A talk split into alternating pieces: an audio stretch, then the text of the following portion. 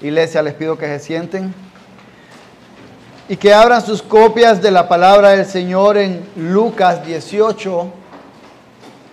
Leeremos de los versículos 35 al 43.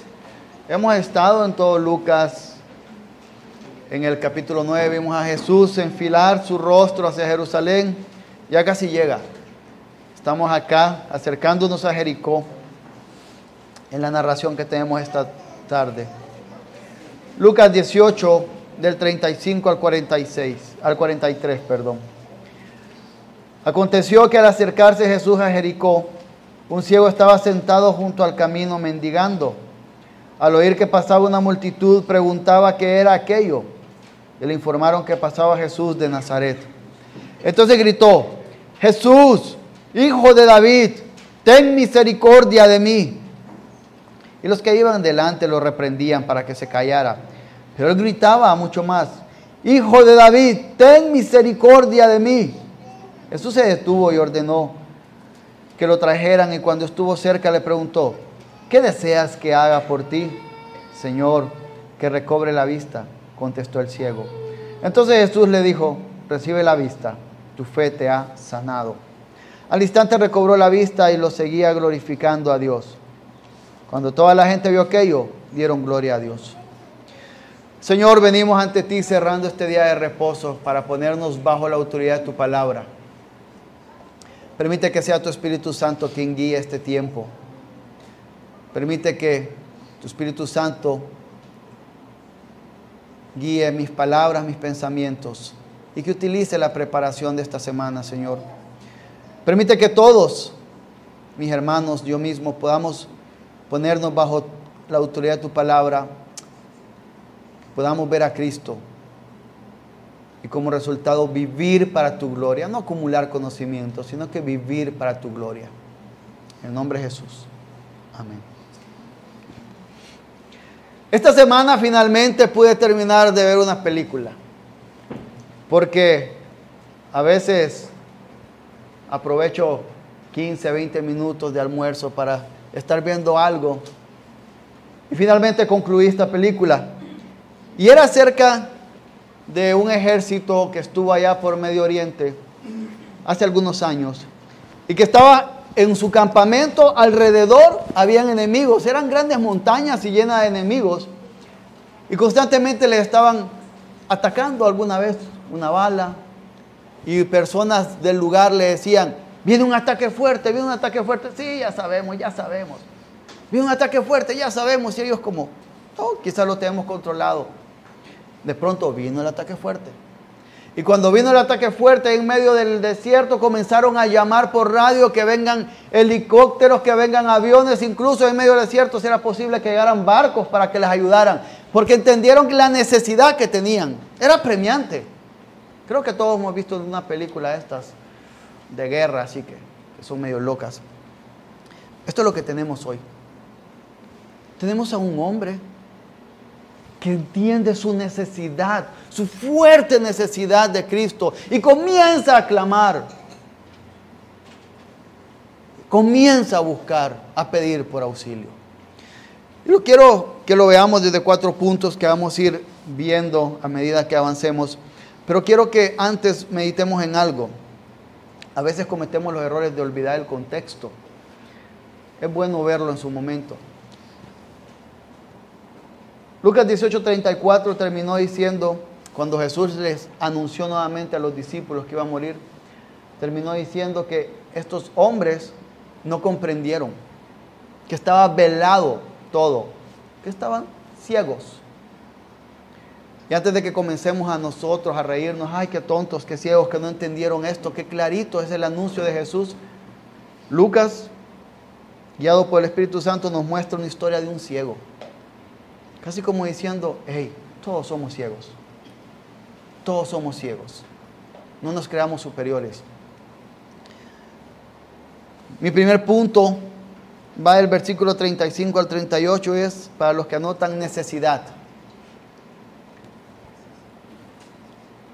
Aquí está este hombre, ciego, probablemente de nacimiento, mendigando, un día más de trabajo.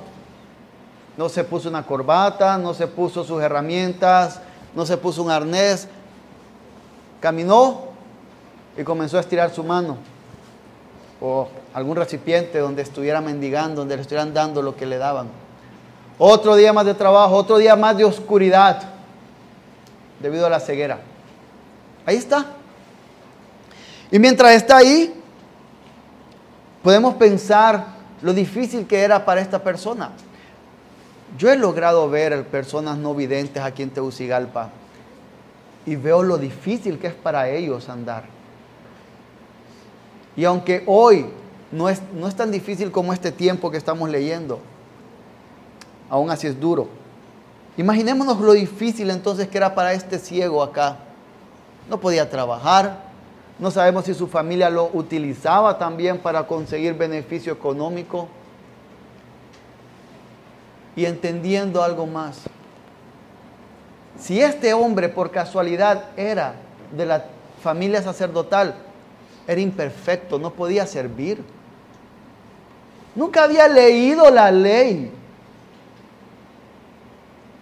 Y para ir al templo era algo difícil. Esto lo apartaba por completo de toda su vida, de toda la sociedad.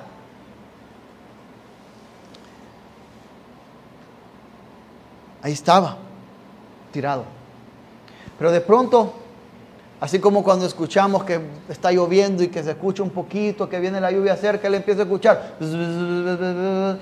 ruido. Se acerca un ruido. ¿Qué es este ruido? ¿Qué está pasando aquí? Y él habla, ¿qué sucede? Es Jesús. Y por lo que vemos, él conocía de Jesús. Él había escuchado de Jesús, porque comienza a clamar pidiendo por Jesús. Él había escuchado de él. Quizás había escuchado que resucitó a una tal hija de Jairo, o un tal Lázaro también por ahí, que había sanado a algunos cuantos leprosos. Expulsó demonios.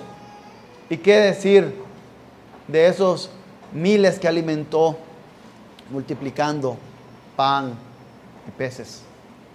Había escuchado de él y cuando le dijeron que estaba pasando ahí, él se dio cuenta, yo tengo una necesidad y este es el hombre que he escuchado que puede suplir, quitar este problema en mí. Y comienza a gritar, Jesús, hijo de David, ten misericordia de mí. Es interesante lo que él dice. Es interesante lo que él dice porque él en su ceguera sabía quién era Jesús. Sabía que era el hijo de David, que era el Mesías. Y antes de seguir necesitamos comprender qué significa esto. Que Jesús era el hijo de David, que era el Mesías. No significaba lo que creían los judíos, que era un rey guerrero que iba a llegar y le iba a dar a todos debajo de los dientes y que iba a retomar el poder. No es eso lo que significaba, significaba alguien que activamente cumpliría la ley de Dios y pasivamente, es decir, no que no hiciera nada, sino que sufriría, recibiría el castigo por la desobediencia nuestra de la ley de Dios. Y esto iba a hacer que la humanidad, aquellos que creyeran en Cristo, en Él, pudiéramos estar en paz con Dios. Esta es la implicación que estaba ahí. Esta es la implicación de estar gritando, Hijo de David, ten misericordia de mí. Esa es la implicación que debemos de entender de quién es este Hijo de David. Y ante esto, este hombre comienza a gritar, ten misericordia de mí. Cuando algo nos duele, es señal de que debemos ir al médico. Cuando tenemos un fuerte dolor, no pensamos, ahora voy a hacer una fiesta. Cualquier persona cuerda va a sentir un dolor en su cuerpo y decir, ocupo médico. Cualquier persona que conduce y conoce su auto y lo gira y escucha un ruido que antes no estaba, sabe que ocupo ir al mecánico. Este hombre conocía que tenía una necesidad y entiende entonces a quién tiene que ir, a quién debe recurrir. Y es a Jesús. Y por eso grita, Jesús, hijo de David, ten misericordia de mí.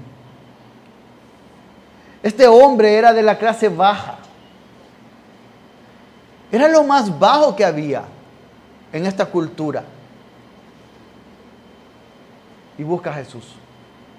Pero unos palabras atrás, unos versículos atrás, podemos ver de un hombre rico que también buscó a Jesús. Y podemos ver cómo habían pescadores y letrados para muchos que seguían a Jesús. Pero también un tal Nicodemo fue a buscar de Jesús y vemos un José Arimatea que se nos dice que era de los fariseos buscando a Jesús, personas educadas. No importa si somos de la clase alta o baja de la sociedad, si fuimos a una universidad o nunca hemos agarrado un libro, todos necesitamos de Jesús. Nadie, nadie puede decir que no lo necesita. Eso es orgullo. Ah, eso es orgullo. Es una muestra más de su necesidad de Cristo. Niños, ustedes por ser niños no significa que no necesitan de Jesús. No crean que, que ustedes no han pecado lo suficiente para necesitar de Jesús. No. Han nacido como pecadores y necesitan a su temprana edad de este Salvador. Necesitan gritar junto con todos nosotros, Hijo de David, ten misericordia de mí.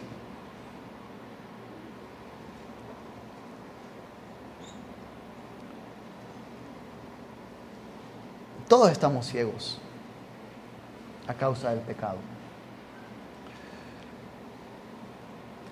Entonces luego vemos, y este es mi segundo punto, que es indignidad.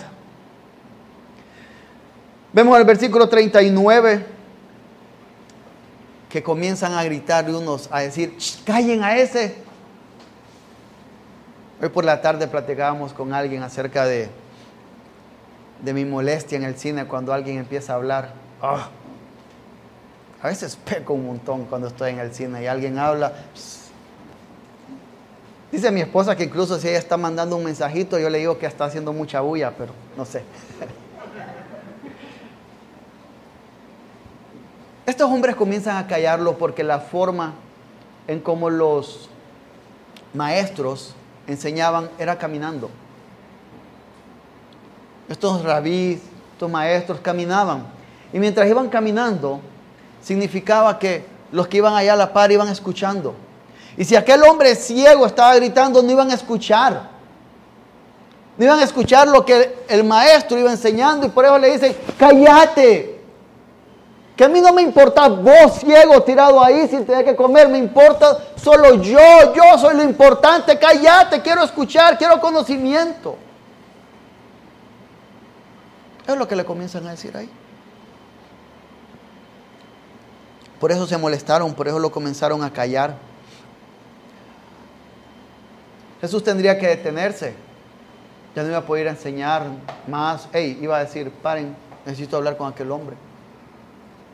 A veces esa es nuestra condición, ¿verdad? A veces nosotros solo queremos acumular conocimiento sin tener misericordia por los demás. Oh, cuánto he leído. Pero no amo a los demás. Cuánto sé. Ya estoy aprendiendo hebreo y griego. Pero no amo a los demás. No tengo misericordia. Quiero llenarme de conocimiento. No me importan los demás. Pero este hombre, ¿saben qué hace? Él grita más. Él entiende su necesidad y nadie lo va a detener. Él vuelve a gritar, Hijo de David, ten misericordia de mí. Nadie lo va a detener porque Él sabe lo que necesita. Él sabe lo que quiere. Él sabe dónde está su bienestar. Y comienza a gritar. Es probable que muchos de ustedes de nosotros. Si nos detenemos y pensamos un poquito en nuestra vida, vamos a encontrar cosas horribles por las cuales somos indignos de venir a Jesús. Sí, porque es la condición del ser humano, indignidad. Indignidad ante el Señor. Yo creo que a todos los padres les ha pasado lo mismo que sus hijos después de jugar y llegan donde ustedes, llegan todos llenos de tierra. Yo no sé cómo se ensucian tanto. Y cuando llenan todos sucios, eso los califica para ir a tomar una ducha. Cuando llega alguien indigno ante Jesús, lleno de lodo, del pecado asqueroso, eso lo califica para ir a ducharse en Jesús. Como aquel leproso en el río que se hundió muchas veces hasta ser limpio. Nuestra indignidad, nuestro pecado es lo que nos califica para llegar a Jesús. No es que es bonito pecar, no es que Dios manda que pequemos más. No, es que esa es la condición, nuestra indignidad es lo que nos llama a ir a Jesús. Eso es justo lo que nos capacita. Y a veces vamos, no vamos por qué. Yo creo que he comentado que hace algún tiempo, no voy a decir nombre para no quemar a nadie, disciplinando a uno de mis hijos cuando yo estaba listo para decirle, esta es la X ocasión que pasa lo mismo. Yo estaba listo a decirle eso y a decirle, es siempre lo mismo con vos. Un pensamiento vino a mí y es como, Dios podría decirte eso también. Y a veces nos sentimos indignos y lo somos, pero pensamos que Dios nos ve como nosotros podemos ver a otras personas. A veces creemos que Dios es falto de amor como nosotros podemos llegar a serlo. De nuevo, no es que Dios promueva el pecado, es que el pecado es aquello que muestra nuestra necesidad de Cristo. Nómbreme un solo pecado que no pueda ser perdonado por Cristo. Ah, la blasfemia del Espíritu Santo. Dirán, eso es incredulidad, eso ya es estar apartado por completo. Hay perdón, no importa la indignidad que cada uno de nosotros tenga. Hay perdón en Cristo. Pero debemos entender algo más. Este es el segundo punto. Incapacidad versículos 40 al 42, vemos que Jesús entonces se detiene. Ah, seguramente enojó a estos que querían escuchar las enseñanzas. Se detiene. Y dice que traigan al ciego, tráiganlo. ¿Por qué? Porque el ciego no sabe cómo llegar. He escuchado de Jesús. He escuchado las cosas que ha hecho Jesús y por eso comenzó a gritarle, hijo de David. Pero es probable que nunca lo haya escuchado. O es probable que si se pone de pie, no sabe dónde está, cómo llega. Por eso Jesús pide que lleguen donde Él, que lo ayuden. Esto es todo lo que ha estado pasando en Lucas 18. ¿Recuerdan? Niños traídos a Jesús, personas que se creen capacitadas por cumplir la ley, pero que no, no, no los capacita nada de eso para llegar ante Jesús. Incapacidad total. Necesidad de que alguien lleve al pecador ante Jesús, que lleve al necesitado ante Jesús.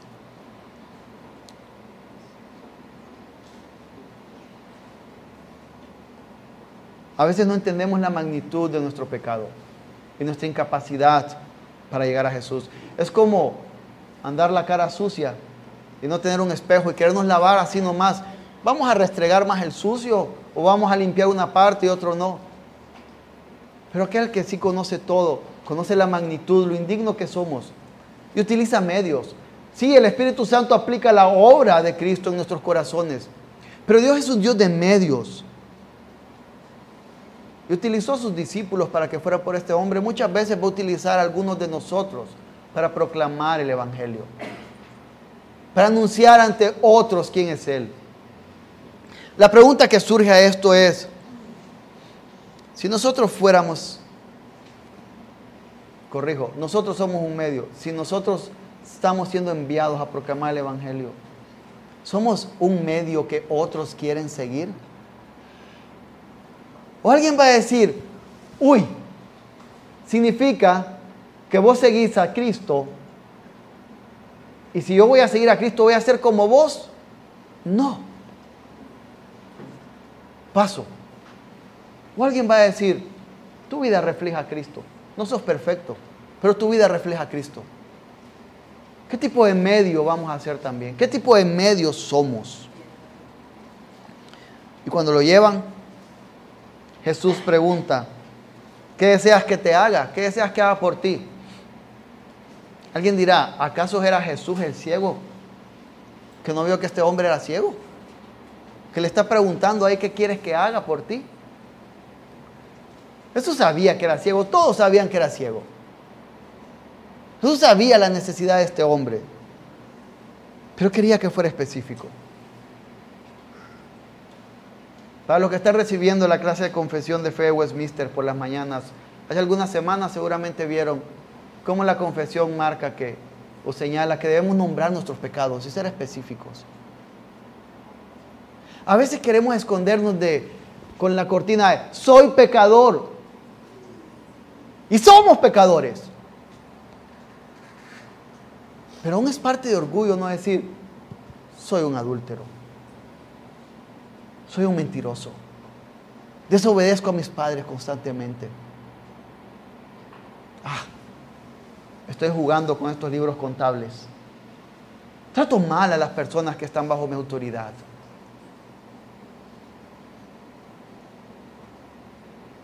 Nos escondemos porque duele. Pero Jesús está mostrando un patrón, diciendo que quiere. ¿Qué quieres que haga por ti? Habla, sé específico. Reconoce la magnitud de tu maldad.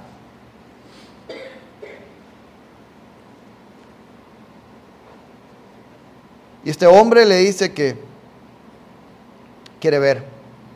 Soy ciego. Yo quiero ver. Somos ciegos espirituales sin Cristo. Que necesitan decirle, quiero ver. Quiero ver. Quiero ser sano. Algunos sabrán, mi esposa es médico. Y he estado tantas veces cuando ella recibe una llamada o le manda un mensajito, incluso con un examen. Aquí está el examen. ¿Me puede decir qué tengo? Y ella va a pedir que sean específicos. ¿Por qué se hizo el examen? ¿Desde cuándo le duele ahí? ¿Qué ha estado haciendo? Tenemos que ser específicos con nuestro dolor, con nuestro pecado. Nombrarlo humillarnos de esa manera ante el Señor.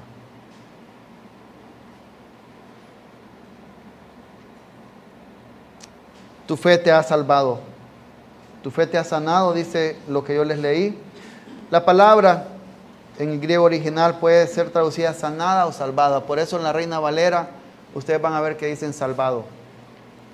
Quizás aquí decidieron usar sanado para mostrar lo holístico, lo total, lo completo de la obra de Jesús. Pero ¿qué fe? ¿Qué fe lo sanó? ¿Qué fe lo salvó? ¿La fe en la fe? No fue la fe en sí, fue el objeto de su fe. Fue haber puesto su fe en Jesús. A veces tenemos fe en los medios, no en el dador de los medios. Ah, ya casi firmo este nuevo proyecto, ya casi sale este trabajo. Cuando este trabajo, cuando esta persona, cuando esta circunstancia, cuando esto se me quite. No. Nuestra seguridad no está en cuando este medio, está en Jesús. Eso fue lo que salvó a este hombre. Eso es lo que salva a todo pecador. Eso es lo que sostiene a todo pecador que se arrepiente y cree en Jesús también. Jesús mismo. Y después, el cuarto punto, el versículo 43, adoración. Alguien me pidió que ya que teníamos necesidad incapacidad, indignidad, terminar en dad. Entonces, adoración y felicidad para complacer al que lo pidió el viernes. Es que la adoración es felicidad o no.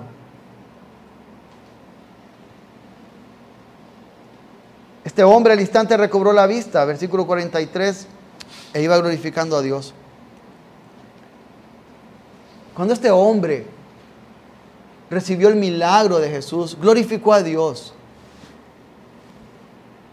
Muchas veces nosotros no lo hacemos. Hemos pedido, hemos llorado. Y cuando se hace una obra del Señor en nuestras vidas o en la vida de alguien más, no glorificamos a Dios. Lo olvidamos. De pronto pasamos algo nuevo. Hablábamos con Aarón hace algunas semanas que uno de los defectos de mi carácter es la facilidad para ver puntos oscuros, que no me permite detenerme para celebrar victorias, sino para estar listo para otra pelea, para otro estrés. Este hombre glorificó. A veces debemos detenernos cuando hemos visto la mano de Dios en nuestra vida y glorificarlo, gozarnos por lo que Él ha hecho. Va a venir otra pelea así, otra ceguera así. Pero glorifiquemos a Dios. Como dice Colosenses 1.10, andemos como es digno del Señor, haciendo en todo lo que le agrada, dando fruto en toda buena obra, creciendo en el conocimiento de Dios. Pero también vemos en la parte final del versículo 43, cuando toda la gente vio aquello, dieron gloria a Dios. La gente vio este hombre no tenía que estar ahí, tenía que estar mendigando el resto de su vida y morir ahí, tirado en el piso. Pero cuando la gente vio que este hombre había recibido un poder de Dios obrando en su vida, glorificaron. Nos gozamos nosotros cuando vemos que alguien más recibe el poder, la misericordia de Dios en sus vidas. Nos gozamos. ¿O no? Llegamos ante el Señor, abrazamos a esa persona y decimos, qué bueno. A veces yo no lo hago. Ya podía leer la ley. Ya podía caminar. Y si era la parte sacerdotal, ya podía llegar diciendo, hey, ya puedo servir.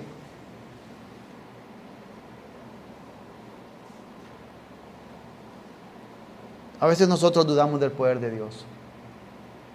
La gente de ese barrio ah, no tiene esperanza.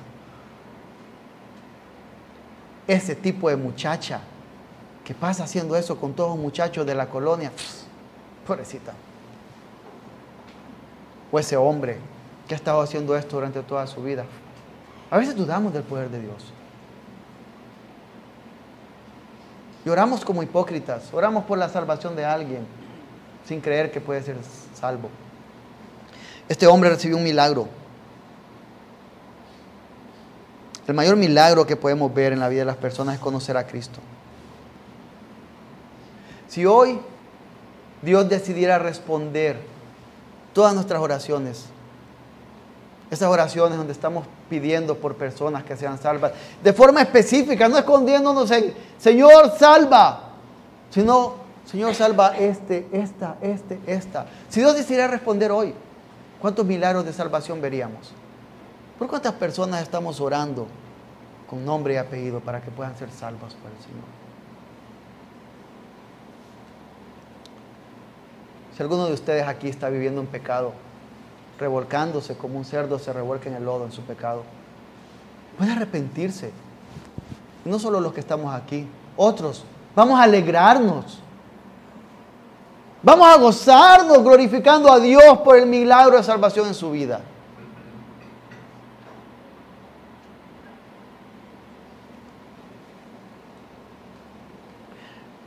Este puesto de militares al final le llegó la ayuda. Muchos habían muerto ya no todos recibieron la ayuda. Al final de la película comienzan a aparecer los nombres y las edades de los que murieron. Solo había uno de 30 años.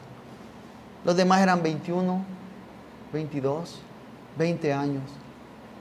Jóvenes, no piensen que tienen toda una vida para venir a Cristo. No sean necios creyendo que tienen muchos años por delante. Necesitan a Cristo. Los que llevamos conociendo al Señor mucho tiempo, no creamos que no necesitamos a Cristo. Lo necesitamos cada día.